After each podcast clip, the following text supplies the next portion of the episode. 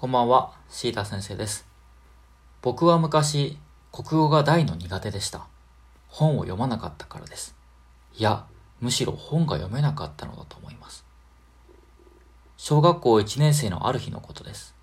その日は国語の授業で図書室に行きました。好きな本を読むという授業でした。図書室に入ると、クラスのみんなが一斉に好きなコーナーへと駆け出しました。どうやらみんな読みたい本があるようでした。男の子は解決ぞろりシリーズのところに人が集まり、女の子は名前を忘れましたが、魔法使いの児童書に人だかりができていました。僕はというと、特に読みたい本もなく、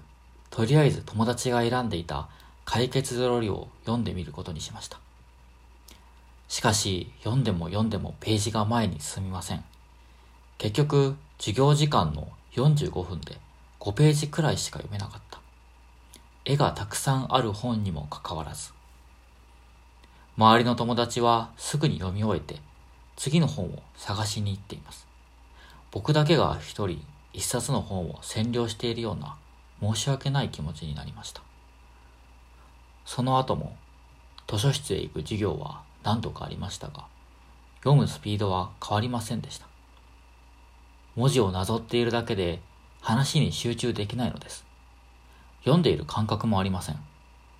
でも、大人になったら治ると思っていました。それから中学、高校と進んでも、進んで小説を読むことはありませんでした。僕にとっての小説は、国語の授業や試験で読むような退屈で取るに足りない問題文の一つに過ぎなかったから。それから二十歳を過ぎたばかりの頃、ふと小説を読みたくなりました。本屋に行き、面白そうな本を買いました。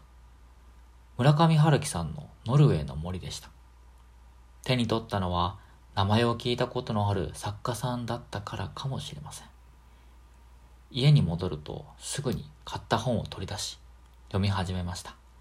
しかし読んでも読んでもページが前に進みません。大人になったのに。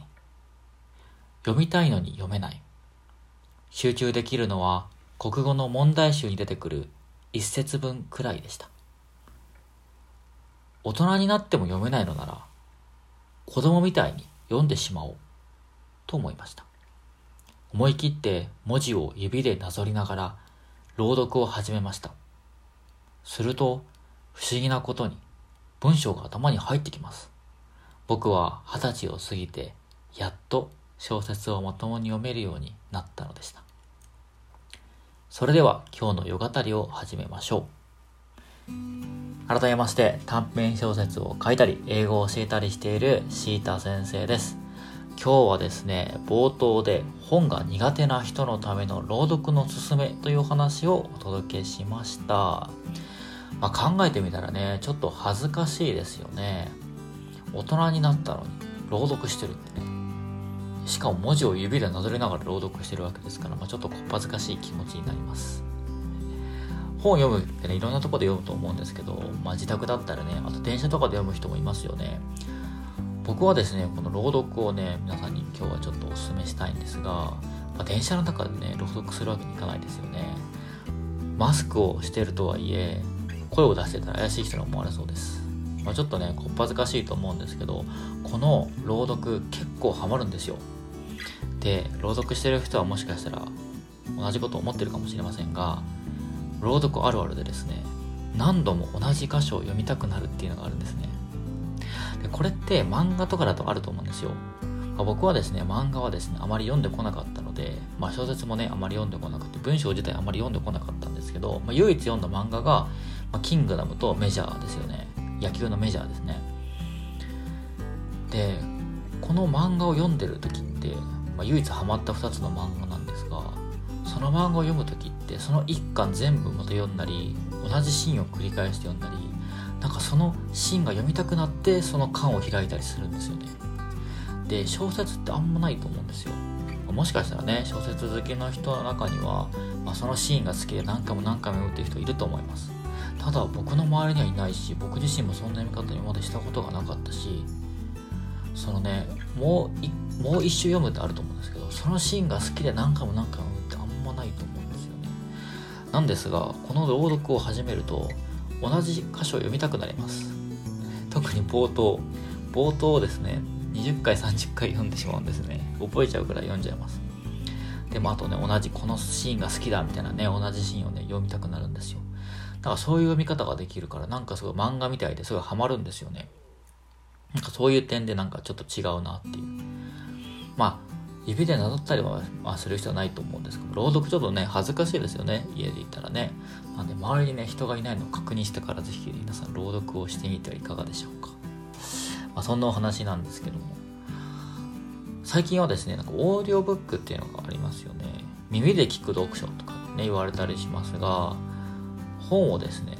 最近は読むのではなくて聞くものだみたいなねことでですねオーディブルとかねアマゾンが出してたりしますよね。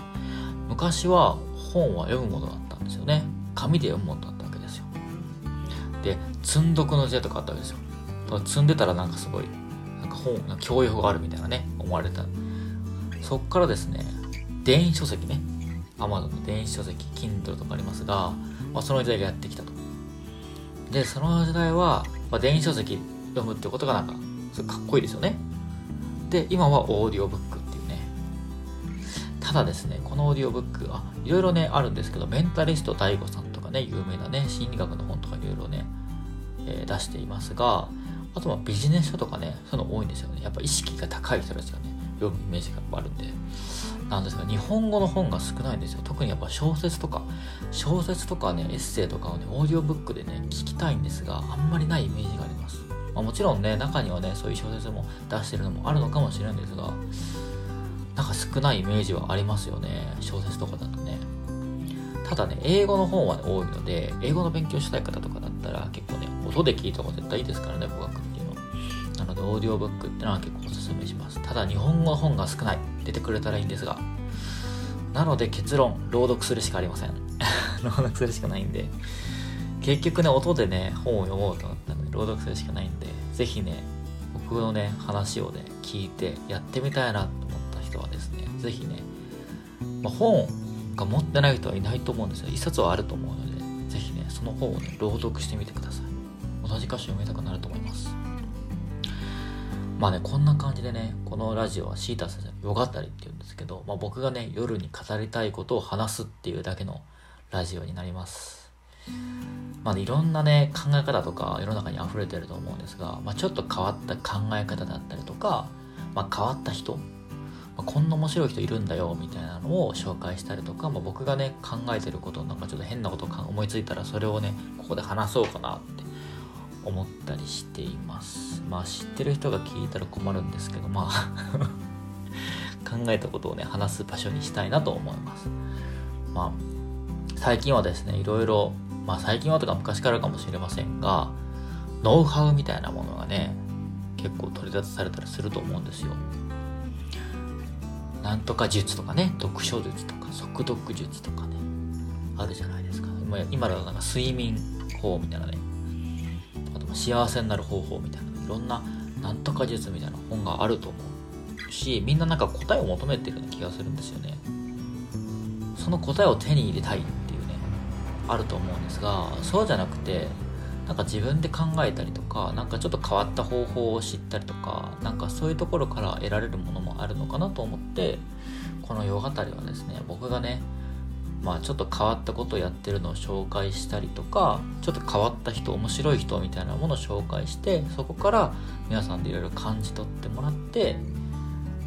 なんか実践してみてりしたら面白いんじゃないかなと思って世語りをですね。始めたきっかけです。なので今日のね朗読もねいやこんなのやらなくていいよと思う人はねやらなくていいのでなんかやりたいなと思った人だけね是非朗読やってみてください。僕はおすすめです。あとね僕みたいな人がもしかしているかもしれない。皆さんの中にも本がね読めなかったみたいなね人がいるかもしれないんですよ。